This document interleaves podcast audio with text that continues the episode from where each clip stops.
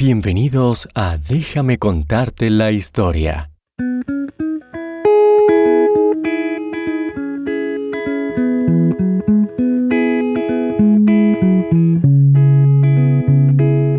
Este programa también está disponible en inglés como Bedtime History. Si quieres realizar una donación a nuestro programa, por favor visita bedtimehistorystories.com y da clic en el menú Donate. Cierra los ojos e imagina que estás en un hermoso jardín japonés. Ves un pequeño arroyo que conduce a un estanque tranquilo, cubierto de lotos y flores de color rosa. El arroyo está rodeado por hierba verde, arbustos y plantas que están podadas cuidadosamente. Encima hay un árbol lleno de flores. Ves un puente de madera que cruza sobre el estanque, llevándote a un área abierta con un gran templo en el centro. Está diseñado al estilo japonés, con un techo triangular. Alrededor del templo hay hombres y mujeres que sostienen espadas de madera. Un maestro les enseña cómo usar la espada, moviéndola de arriba hacia abajo. Todos siguen sus instrucciones al mismo tiempo, de manera coordinada. Luego giran y blanden las espadas de nuevo. En el fondo, dentro del templo, ves a personas con las piernas cruzadas, meditando. De repente te das cuenta de que estás observando a un grupo de samuráis japoneses entrenando. ¿Alguna vez has oído hablar de los samuráis? Los samuráis eran antiguos guerreros de Japón. Puedes compararlos con los caballeros de la Edad Media, porque eran guerreros que vestían armaduras, luchaban en batallas y vivían un código de honor aunque también hablaremos de muchas cosas que eran diferentes entre ellos y los caballeros. Si hoy te encontraras con un samurái, éste llevaría una armadura, un casco y una espada larga llamada katana. Eran conocidos por su gran fuerza, habilidad, velocidad y su increíble uso de la katana. Los primeros samuráis lucharon a caballo. Durante mucho tiempo, los soldados en Japón eran campesinos, gente sencilla que cultivaba la tierra y que no estaba entrenada para luchar. Por eso cuando iban a la guerra, no eran buenos soldados porque su talento era cultivar, no pelear. En esa época, en Japón, algunos de los ciudadanos más ricos tenían caballos y decidieron que podrían ser mejores guerreros que los campesinos. Los caballos les daban una ventaja que les permitía ser jinetes con arco y flecha, convirtiendo a estos ricos japoneses en luchadores muy peligrosos. Pronto, en lugar de reclutar campesinos, más y más soldados se convirtieron en samuráis, jinetes que peleaban con espadas, arcos y flechas. Los samuráis se hicieron conocidos por sus excelentes habilidades con la espada katana, ya que entrenaban mucho y comenzaban desde pequeños. Tenían mucha disciplina. Disciplina significa tener dominio propio. Todos los días practicaban montando a caballo, usando la katana y haciendo pruebas difíciles que los hacían cada vez más fuertes, ya que llevaban su cuerpo y mente al límite. Se parecían mucho a los guerreros espartanos en ese sentido. Entre los samuráis legendarios también existieron mujeres. Tomoe Gosen luchó valientemente durante las guerras de clanes. Era una hábil arquera y espadachina. Las leyendas decían que era una guerrera que vale por mil. Era una jinete fuerte y podía cabalgar por colinas empinadas. En la batalla fue enviada como capitana con la mejor armadura y las mejores armas para liderar a los otros samuráis y realizó más actos de valor que cualquiera de los otros guerreros. Otra general bien conocida en ese momento fue la mujer samurái Hangakugo Sen. También se sabía que las mujeres luchaban como soldados de infantería junto a los hombres durante las guerras entre los clanes. Japón es una isla ubicada frente a la costa de China, en el Océano Pacífico. En ese momento, un pueblo poderoso llamado los mongoles gobernaba China y también quería gobernar Japón. En 1270 después de Cristo, Kublai Khan, el líder del ejército mongol, decidió atacar Japón.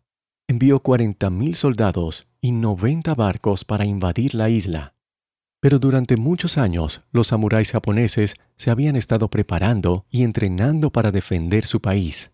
Cuando los mongoles invadieron, se encontraron con los rápidos y poderosos samuráis que usaron sus habilidades para defender Japón y detuvieron la invasión. Durante un tiempo, Japón también estuvo dividido en poderosos clanes, pequeñas ciudades o pueblos. Los clanes estaban gobernados por un líder llamado daimyo. El daimyo contrataba samuráis para proteger a su clan.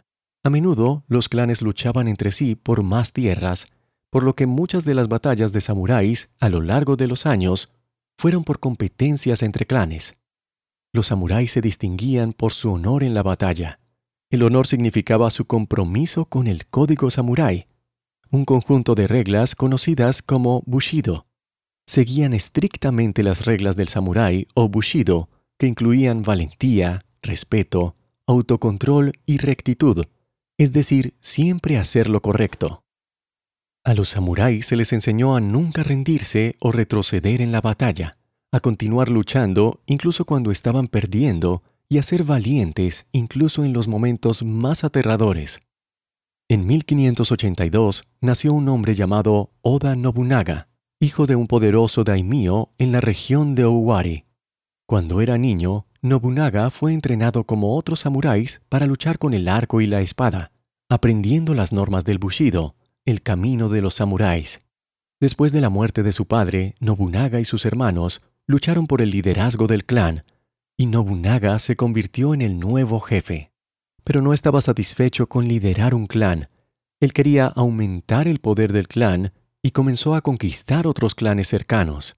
Era un líder militar muy hábil y organizó a sus soldados y samuráis de tal manera que derrotó a muchos clanes, gobernando sobre ellos. Nobunaga también hizo alianzas con otros clanes poderosos.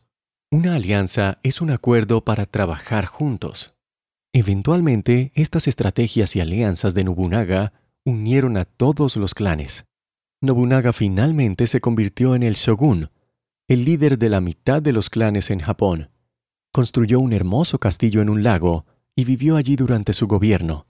Desde allí continuó organizando y fortaleciendo sus ejércitos, y promulgando leyes que creía que eran de beneficio para Japón.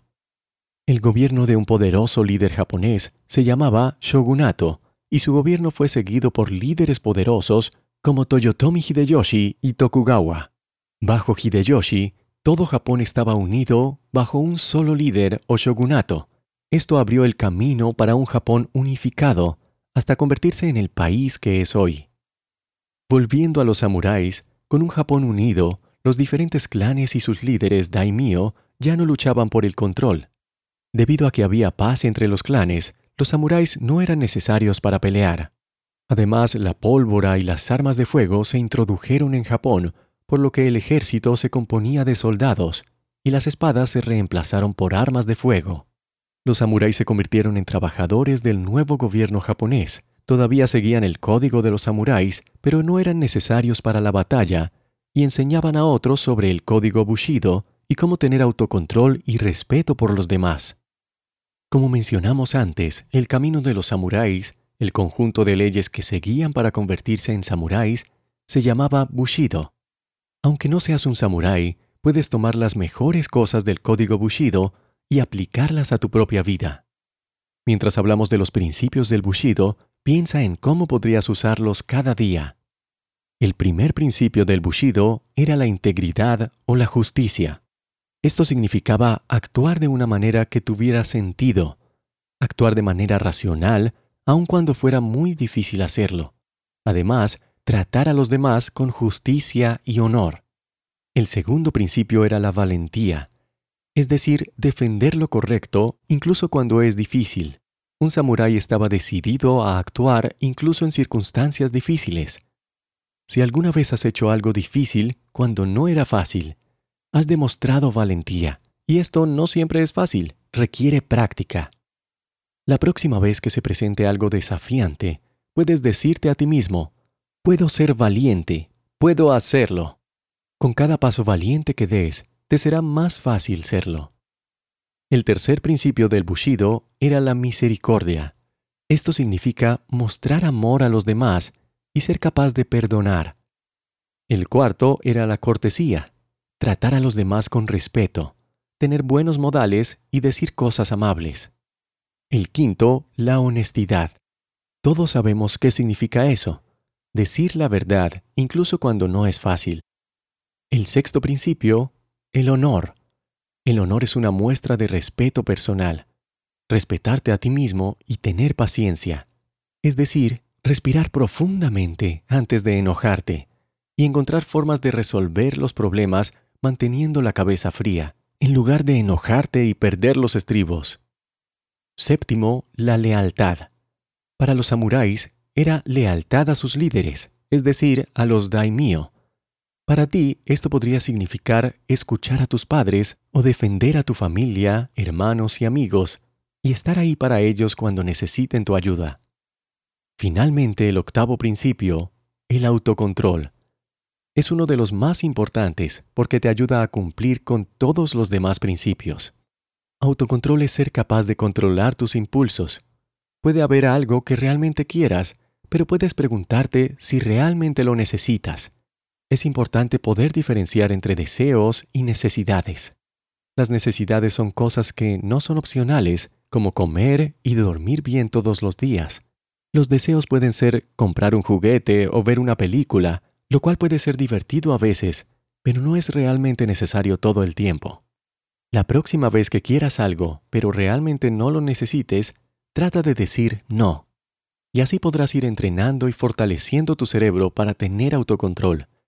Además, comer sano y dormir bien también son buenos ejercicios. Estos son los principios del Bushido, el camino del samurái.